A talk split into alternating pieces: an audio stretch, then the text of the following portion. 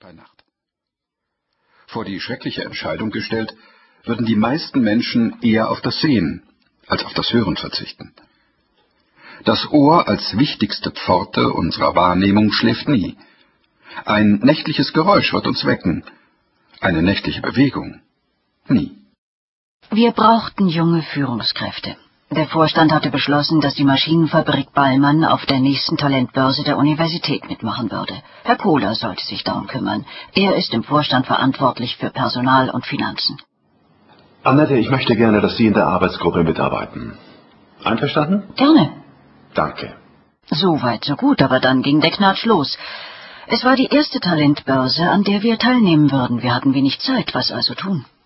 Unsere Messefachleute hatten wie immer eine Idee.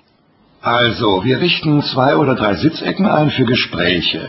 Unser Stand zeigt Innenaufnahmen aus dem Werk. Und dann lassen wir unseren Videofilm laufen über die Entwicklung und Produktion der PF 2002. Und dann nehmen wir die Prospekte von der Messe und auch unsere technische Broschüre. Und dann wollen wir mal sehen. Herr Kohler nickte. Und dann kamen unsere Messefachleute wie gewohnt mit einer Skizze, einem Kostenplan und den Drucksachen, die eingesetzt werden sollten. Kohler nahm das mit in die Vorstandssitzung am Montagmorgen. Mittendrin wurde ich dazu gerufen. Annette, wir brauchen mal wieder Ihren Rat. Sie wissen, um was es auf der Talentbörse geht. Sie waren doch vor zwei Monaten mal auf einer. In Aachen, wenn ich mich recht erinnere. Ja, stimmt, Herr Beimann. Ein sehr beeindruckendes Ereignis. Ich sag's ja, Herr Ballmann. Da müssen wir uns mit unserem Stand bestimmt nicht verstecken. Was meinen Sie, Annette? Sie haben recht, verstecken müssen wir uns mit unserem Stand nicht, aber...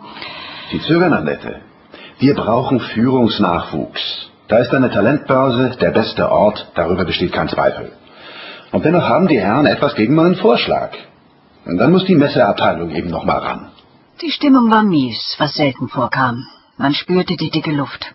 Kohler würde die Messeabteilung nochmal in den Ring schicken. Und die würden mich fragen, was meint er denn bloß? So also ging's bestimmt nicht. Führungsnachwuchs, was heißt das eigentlich? Suchen wir den Techniker? Ja, natürlich. Natürlich nicht. Wir brauchen vor allem junge Leute im General Management. Bei Ihnen, Herr Kohler. Die müssen doch unser Unternehmen auch kennenlernen. Deswegen stellen wir uns ja so vor, wie ich das hier dargelegt habe. Unsere Produktion, unsere Pumpen, das sind alles bewährte Mittel, meine Herren. Aber für wen, Herr Kohler? Wenn wir wie auf der Hannover Messe mit Technikern reden, dann stimmt alles. Aber wir sprechen doch jetzt nicht nur mit Diplomingenieuren, sondern mit angehenden Betriebswirten, Volkswirten, Juristen, Geisteswissenschaftlern, was weiß ich. Ich sehe das ähnlich, Herr Kohler. Wir müssen unsere Sprache und unseren Auftritt nach denen ausrichten, an die wir uns wenden. Weiß ein Betriebswirt, was ein Hochvakuum ist? Das kommt doch in seiner Fachsprache überhaupt nicht vor. Jeder sitzt in seinem Sprachghetto und da müssen wir raus. Wie meinen Sie das? Wir haben doch um uns herum keine Mauern aufgebaut. Sprachmauern schon. Unsere Prospekte sind deswegen so erfolgreich, weil sie genau die Sprache der Ingenieure sprechen. Sie sind genau für diese Zielgruppe geschrieben. Annette hat recht. Auf der Talentbörse suchen wir junge Leute aus anderen Feldern und deswegen müssen wir eine andere Sprache finden. Stimmt's, Herr Kohler? Ja, stimmt.